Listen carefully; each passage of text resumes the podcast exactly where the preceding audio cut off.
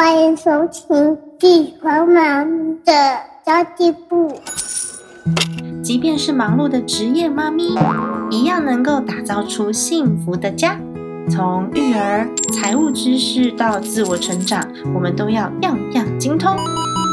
我是精算妈咪 Sandy Two，我会在这里透过自己自身经验的分享，以及访谈各个领域的专家达人，让你跟我一起打造属于我们自己的理想生活。Hello，大家好，我是陪你精算生活、创造理想人生的 Sandy Two。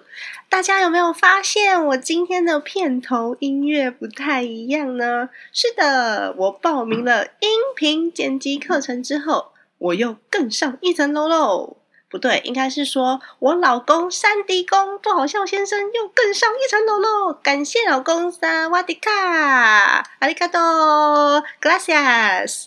那么今天这一集呢，其实是要回答一位粉丝的留言。其实是他的他的问题不应该让我开头这么嗨的。不过我真的是因为我新片头就是我觉得很好听，而且又有我儿子声音在里面，很可爱，太开心了。这位粉丝说，老公的老板今天告诉他说，他工作到今天为止。明天就不用去公司了。我们全家人都靠老公的薪水过生活。想到他要失业了，我就觉得这个家要倒下去了。我双手一直在发抖，哎，怎么办呢？我觉得好像有把刀刺进我的心里，这么样的痛苦。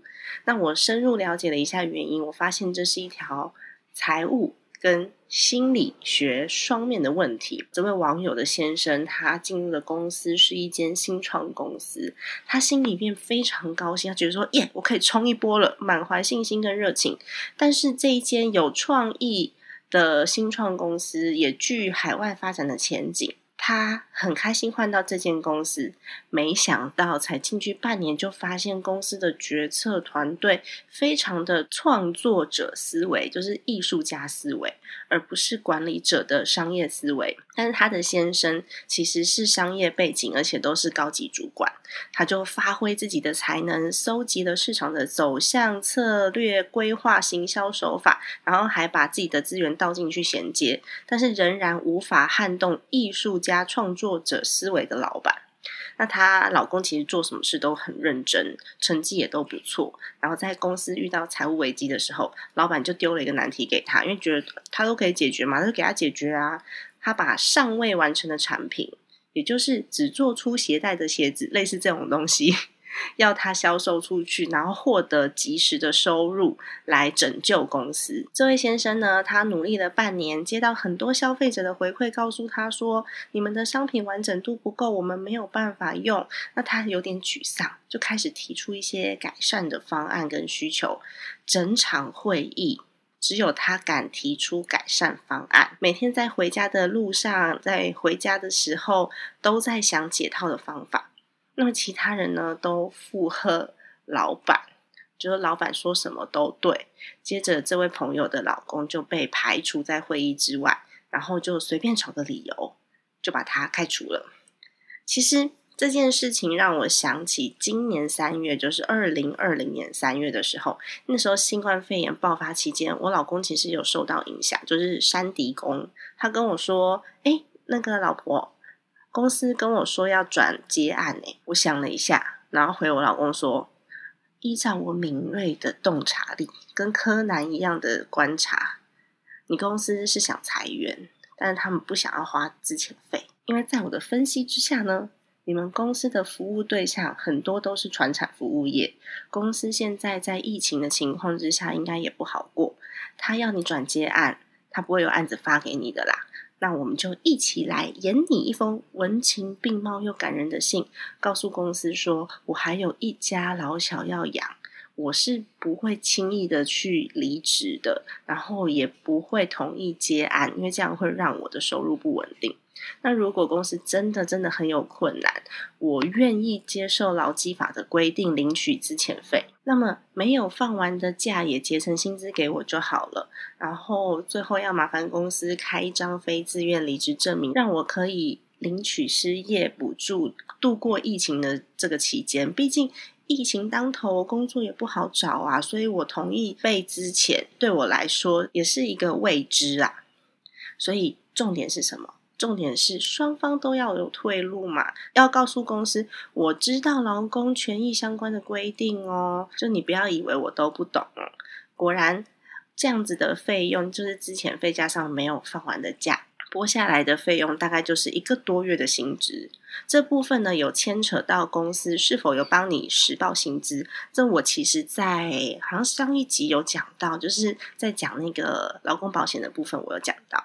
那这边就不讲了。我跟老公说，安娜。你看，你现在就有一个月缓冲时间去找工作啊，连紧急预备金都动用不到诶如果真的不行，我们还要紧急预备金啊。这时候我想做的是让他可以安心，然后让他知道说，哦，我们是有所准备的，所以不用紧张，你可以慢慢来，也不需要为了有及时的收入，然后就委屈自己，因为。我们现在这个年纪是接近四十岁了嘛？那他下一份工作对他来说有可能就是最后一份工作了。那年轻人的话，有呃 maybe 打算就不一样。那在这个同时呢，又发生一件我觉得还蛮可怕的事情，就是嗯，有一位长辈，就是年纪蛮大，已经超过八十岁了，他不在保险理赔的范围内，然后得到了癌症，需要做化疗。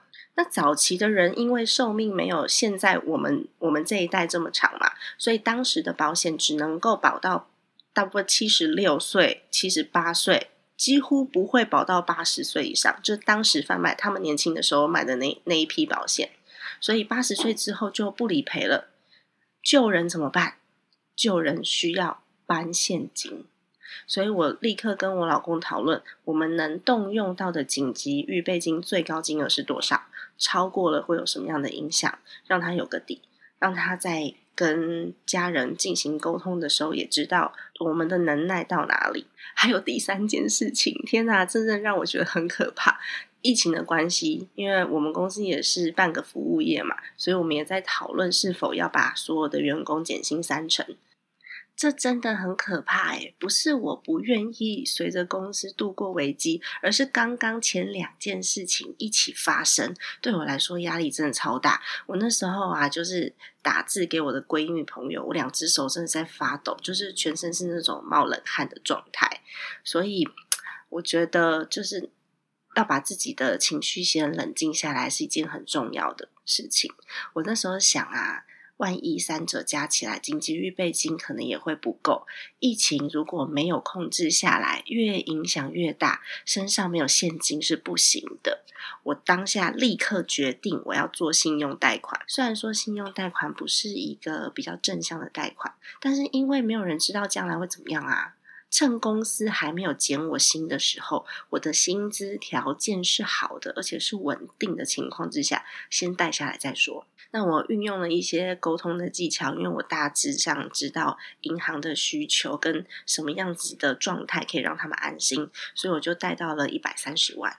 我的想法是在这一笔资金的合约到期之后，如果我完全没有用到，我大约损失的就是呃这十八个月的利息，大概四万多块。但是万一用到了，医药费、生活费都是还蛮大的开销。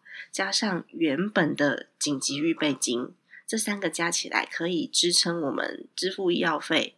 还有，万一我先生找工作不顺利的话，我们也可以拿出来使用，应该可以撑到一年左右。因为平常我们还有紧急预备金嘛。那这是我之前在三月份的时候的一个案例。那回头看看网友的案例，可不可以套用这样子的解决方式的规律？其实可以哦。第一点就是你绝对不要落入责怪。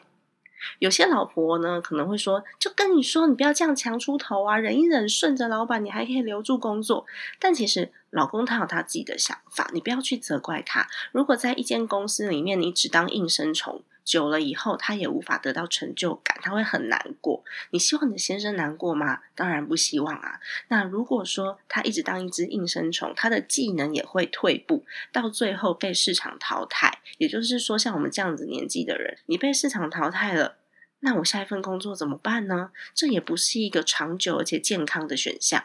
事情发生了，你的先生无法控制。责怪对现实没有帮助，而且会让感情变差，不是吗？这时候呢，身为太太的我们要做什么？我们可以故作轻松，甚至讲一些笑话、自我调侃的话都好。老公这时候希望得到的是你的理解嘛。第二点是善用政府资源，你的政府提供什么样子的劳工保护，然后我们要在不让雇佣关系变僵的情况之下，得到该有的保障。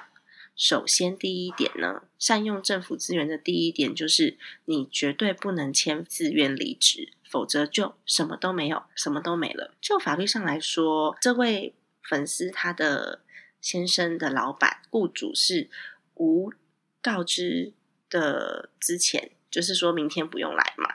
那如果你没有告知就之前的话。这个大前提，只有员工犯下非常非常非常非常严重危害公司的具体错误，他才有可能这样子做执行，然后不被判违法。所以，其实这位网友的先生，他的老板是违法的。那还有另外一点是，雇主要支付资遣费，还有十天的预告工资，也就是说，我至少要十天前。预告你，我要之前你。那如果说这这两点呢，是可以针对劳资来做调调节的。如果调节不成的话呢，其实可以进行诉讼啦，但是有点麻烦。那我们只要告知雇主说：“哎，我知道这几个条文哦，那你不要让我跑去劳工局问哦。”大约他们就知道你的意思了，然后你就可以大约算算看，被之前之后可以拿到多少钱。然后，如果你真的不知道怎么计算的话，你也可以直接打电话给劳工局。然后把你知道的现况告知他们，他们会协助你的。一般雇主不会想要得罪劳工局，因为被发现不合法之后，他们被查会罚更多，就是可能超过你之前费的十倍以上，所以他们不会愿意去得罪劳工局。第三点是呢，你要知道哦，家里没有收入还可以撑多久，这很重要诶这时候紧急预备金真的很重要。我在先前的好几集的节目里面都提过紧急预备金的操作，我在这里就不详细说明了。如果你想要知道的话，我可以把链接放在下面。哎，但其实我太多集都在讲这个，我已经不知道说具体是哪几集有讲到了。或许大家可以回去就是找找看、听听看。要知道家里没有收入可以撑多久。第四点。你要有具体的解决方法。呃，我之前的那个方法就是我跑去做了信用贷款，因为我三项一起发生嘛，可能紧急预备金也不够，所以具体的解决方法呢是很重要的。要解决事情，就需要可行的解决方案。如果双方都情绪稳定，然后快快乐乐的愿意坐下来聊聊我们如何一起解决问题的时候。它就是一个很好增进情感的时间喽。这时候切记，如果你需要情绪出口，你真的觉得哦心里很烦，你压抑不下来，你一定要找个人骂，或是你一定要找一件事情来怪罪的话，你可以怪罪公司的体制，你可以怪罪公司沟通的流程，你可以怪罪于事件，但是绝对不要怪对方。我们一起解决问题是大前提。解决问题之后呢，一起共同度过一个难关，你们就是彼此的好伙伴喽。那情感也会进一步的加深，不是吗？这是一举两得的事情，所以千万不要火爆起来之后就噼啪噼啪骂对方。啊，你怎么这样子做？你应该要委曲求全，你应该要怎么样？啊，你怎么那么没有大气？绝对不要有这些语言的出现。最后呢，要提醒大家，所有发生的事情都是人生的养分。有时候你没有勇气离开一间你不喜欢，或者是你工作起来不开心的烂公司，但是呢，它把你支钱了，你就想说：“哦耶，我踏出舒适圈的第一步了。”只要平常有做好准备，其实就不用害怕。像我老公失业之后，他就爽爽过一个月，然后他现在找到他想都没有想到的外商公司工作。其实我不想要爆我老公料啦，但是他英文不太好，他的多译只有两百多分，但是他现在用英文跟总公司的工程师沟通哦，而且公司还愿意提供免费的外语培训，因为我老公本身的能力、技能跟态度都相当好，公司愿意提供他机会。尤其是态度，我觉得到最后啊，态度跟沟通能力呢才是重点，因为你的态度跟沟通能力好。你就有机会当上主管。主管，你只要知道基基本的技能，你就可以管下面的人了。所以态度跟沟通能力真的很重要。这样子的公司是他之前在传产服务的时候想都没有想到，是哇天哪，进外商公司，然后用破英文沟通，我真的觉得我老公好强、好屌、好厉害，我的偶像。所以呢，其实你千万不要觉得你自己目前的工作顺利。觉得这样就好啦，没关系啦，反正每天都这样过嘛。你随时随地都要累积自己的实力，知道吗？你要想到退路，因为现在行业变迁也很快速嘛，再加上有很多未知的事件发生，像这一波新冠肺炎，全球倒了很多知名的公司，很多上市公司都下市了。上市公司都变成下市公司了，你觉得有什么事情是可以在我们预期内，然后一辈子都这样好好的吗？其实很难。如果我们只想要靠公司过一辈子，不时时提升自己，那么机会来了抓不住也是应该的，困难来了叠交你也不要想要怪谁喽。所以累积实力在自己的身上才是一辈子的。其实我非常希望这一集的节目有更多更多没失业的人可以听到，没失业的哦，不是已经失业了才来找答案哦，因为你还没有失业，你才可以心里没有负担的，好好的去计划自己的下一步应该要怎么做，要怎么样充实自己，而且你还有时间去累积你的紧急预备金。好的，好的，不知道今天的内容大家喜不喜欢？以上就是今天的内容啦。今天的内容是我刚刚在哄小孩午睡的时候，今天是礼拜六嘛，在家带小孩，哄小孩午睡的时候，我一个字一个字用手机打出来的，眼睛都快花了，因为他一直醒，一直醒啊，好像睡得不是很安稳，所以我就不敢出来用电脑。那希望。这一集的内容大家会喜欢，这样我就会觉得非常的开心。如果你觉得今天 C N Two 的内容分享的还不错的话，请你帮我留下个五星好评，然后呢加入我的 Facebook 叫做精算妈咪山迪兔，或是我的 I G 也可以啦。但我还是要老实讲，我的 IG 现在有点烂。我的 IG 是 Sandy Two Family，S A N D Y 二 F A M I L Y，Sandy Two Family。然后，如果你有相关家庭理财上面遇到的问题，我现在呢都开放粉丝写信给我，我会细细的读大家的每一个问题，每一封信。然后，如果有我可以解答的地方，我会尽我所能的去提供我的想法给大家。那你可以寄到以下的信箱，也叫做 Sandy Two Family，然后 Sandy Two Family at gmail dot com，S A N D Y 二 F A M I L Y 小老鼠。gmail 点 com，c o m，嗯，以上就是今天的内容啦。也请你记得把这个节目转发出去给朋友，让 Sandy Two 在空中陪伴你，透过家庭理财打造幸福的家。我们下一期再见喽，拜拜。